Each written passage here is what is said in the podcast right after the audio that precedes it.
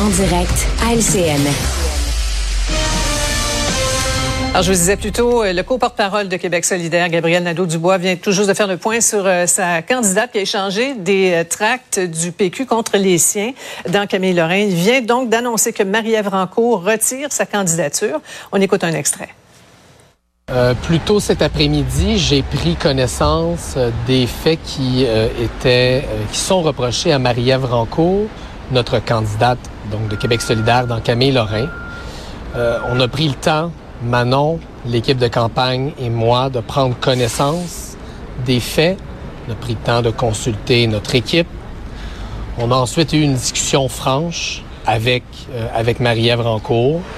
Et euh, au terme de cette, de cette discussion-là, euh, Marie-Ève nous a annoncé qu'elle retirait sa candidature pour Québec solidaire dans la circonscription de Camille Lorrain. C'est pas une décision euh, qui, est prise de gaieté de cœur, mais j'ai dit à Marie-Ève que je pensais qu'elle avait pris la bonne décision. C'est une décision que j'appuie. Euh, Marie-Ève ne souhaitait pas devenir euh, une distraction pour la campagne de Québec solidaire. Je suis d'accord avec elle. Voilà, ben, tout un coup de tonnerre. Mario Dumont, Paul Larocque qui sont avec nous. Bonsoir, messieurs. Bonsoir, Sophie. Un coup de tonnerre, puis il y a tout un couac aussi dans la campagne des solidaires. Alors, euh, Mario, en plus, dans le comté du chef. Alors, cette, cette candidate qui est avocate, hein, il faut le dire, de formation, s'était excusée, mais elle vient d'être démissionnée. C'est ce qu'on comprend? Ouais, on dit qu'elle a offert sa démission. Elle, a, voulait pas être une distraction. Dans les faits, je pense qu'on lui a expliqué que c'était un problème. Je veux dire, c'est euh, tout à l'honneur de Québec solidaire d'une certaine façon. C'est-à-dire qu'on vient d'établir un, un, standard, un standard d'éthique. De l'autre côté, c'est une chose de tasser un candidat quand tu es sûr qu'il va perdre dans un comté perdant. Là, c'est une circonscription au Québec solidaire avait de réels espoirs. Euh, en même temps, c'est une, vraiment une bénédiction pour Paul Saint-Pierre Plamondon, mais une véritable bénédiction parce que lui, ça allait mieux. Là. Sa campagne va mieux, ça devait aller mieux dans son comté aussi, il n'y a pas de doute. Mais à mon avis, il n'était pas en avance dans les sondages. Là, matin, quand on s'est levé ce matin, il n'était pas encore rendu en avance dans les sondages. Alors là, ça déplace complètement la configuration du vote. Puis tu dans le rêve de Québec solidaire de devenir l'opposition officielle, les sièges, là, c'est au compte-goutte, c'est un à un qui espère en avoir peut-être un ou deux de plus que les libéraux. Alors là, dans un comté où vous avez des espoirs, retire leur candidat. Donc c'est une bombe politique qui est arrivée au cours des dernières heures.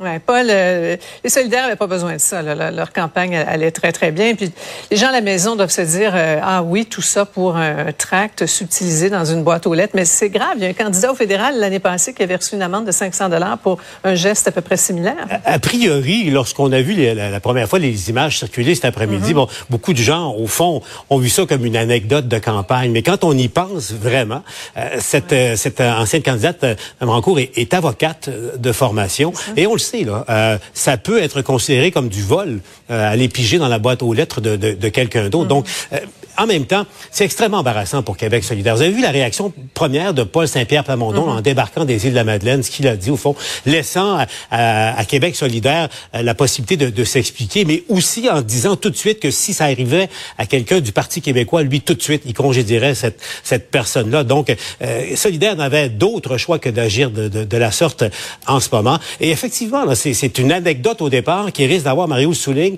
euh, des, des, impacts politiques importants euh, pour Saint-Pierre Plamondon dans son comté. Disons que euh, les chances d'élection pour lui viennent d'augmenter substantiellement cet après-midi. Mais Sophie, ce qu'il faut, faut, faut, dire pour, pour Québec solidaire quand même, Prenons le, scénario inverse. Analysons ça via le scénario inverse. C'est pas le Saint-Pierre Plamondon. Puis si Gabriel Nadeau-Dubois décide, on maintient notre candidate, on la défend, c'est juste un dépliant, c'est une personne ah. engagée avec des idées, des convictions, une carrière, etc sa journée de demain, tu mets un gros hic dessus, là, scrap, là. Possiblement la fin, la fin de la campagne. C'est ça. Sa journée de mercredi, probablement la même ah, chose. Et là, peut-être que quelqu'un d'autre dans la rue a aussi une caméra de surveillance, puis qu'elle a pris d'autres dépliants.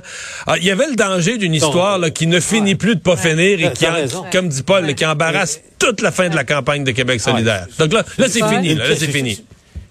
Ça aurait été une pierre, mais c'est probablement pas fini parce qu'on risque d'en parler beaucoup dans, dans les chaumières. Mais euh, Sophie, globalement, Solidaire n'avait pas besoin de ça. Oui, la campagne nationale a un certain retentissement. Vous avez vu, Saint-Pierre Plamondon, euh, le sondage de, de, Léger, qui, dans l'esprit des gens, a nettement gagné la dernière semaine de campagne électorale. C'est la deuxième fois que ça, que ça arrive. Et, il a une sorte de, de, de, petite lancée en ce moment. Est-ce que ça va se matérialiser? Euh, on le verra. Il y a une tendance. Mais, en même temps, pour Solidaire, c'est pas facile. Solidaire est en mode défense dans au moins trois de ses comtés actuels. Euh, Sherbrooke, la bataille est âpre. Dans Rouen-Noranda, c'est très difficile pour Solidaire. Puis euh, Jean Lesage également. Donc, euh, on, Solidaire n'a pas besoin de ça en fin de campagne. Oui, absolument. Ça va être à suivre de très près. On va parler environnement un petit peu, si vous le voulez bien. Le Fiona oblige.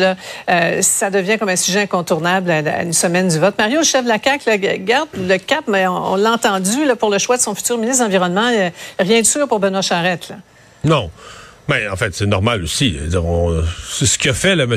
Legault la semaine passée de commencer à faire un début de conseil des ministres en pleine campagne électorale devant le public. C'est un exercice qu'on fait assez rarement. Moi, personnellement, ah euh, j'ai rien contre Benoît Charette. C'est-à-dire que la CAQ n'est pas le parti obsédé de l'environnement comme Québec solidaire, mais pour un parti pragmatique en environnement, euh, c'est un ministre, c'est un ministre compétent et studieux. Euh, il est jamais dans, il, se trompe jamais dans ses chiffres. Il est jamais tout mêlé. Il est à ses affaires. Il fait avancer, il fait avancer un plan, un plan plus modeste que celui des autres. Mais tu sais, la vérité, c'est qu'on dit ça, 37,5% de réduction de, de, la CAQ, c'est pas beaucoup comparé au plan des autres. On l'a pas atteint, le 37,5% Dans le passé, nos cibles, on les a jamais atteints. On n'a jamais passé proche des atteintes. Ça va déjà être une corvée puis demander de la, de la volonté politique d'atteindre ne serait-ce que la cible fixée par la CAQ. Paul, la, visite comme telle, M. Legault devait y aller là, aux îles de toute façon, mais bon, il, s'est rendu pour constater les dégâts. Ça s'imposait, cette visite, là, euh, là où on sait par ailleurs que c'est serré là, entre la CAQ et le PQ. Là. Ça peut être délicat. Là. En ce moment, euh, c'est sur un fil de fer aux îles de la Madeleine. Vous savez, je disais la semaine dernière, là-bas, euh, les Madinos euh, s'amusent à dire c'est c'est d'un maire à l'autre cette campagne-là parce que euh, Joël Arsenault a été maire et celui qui lui a succédé, ben c'est Jonathan Lapierre et il, mm-hmm. se, confronte maintenant là du côté de, la CAC, comme M. Lapierre évidemment M. Arsenault au, Parti québécois. Et une des clés pour suivre, parce qu'évidemment lundi prochain, le résultat des îles va sortir en premier, c'est toujours agréable. et une des clés pour l'issue de l'élection là-bas, où ira le vote libéral qui pour l'instant ne semble pas au rendez-vous. Le candidat libéral est, euh, serait loin derrière selon tous les pointages euh, et les sondages. Donc, euh, est-ce que les libéraux seraient tentés d'aller vers, vers la CAQ éventuellement? Donc, ça sera à surveiller pour déterminer l'issue de, de, ce vote. Les Madinos votent comme les Madinos veulent voter, que ce soit du côté du pouvoir ou de l'opposition. C'est Mario, tu, tu, le sais, hein, souvent ils n'ont jamais hésité. ils ont leur propre vent. Le sachant. Exactement. Et, et le vent tourne vite aux îles de la Madeleine. C'est bien dit. On, va se laisser sur cette poésie. Merci beaucoup, messieurs. Je, je, rappelle Marie-Ève Rancourt qui a retiré sa candidature pour Québec solidaire quelques jours du vote. Merci, à demain. Au revoir. Ben voilà qui met un terme à notre émission. Antoine Robitaille s'en vient, mais je vous dis ici à Cube Radio euh, et à LCN, on diffusera un débat de 18h30 à 20h, débat qui est organisé euh, par la Chambre de commerce du Montréal métropolitain, mais sur les thèmes économiques qui touchent la population de tout le Québec. C'est moi qui anime, c'est moi qui sera l'animateur du débat.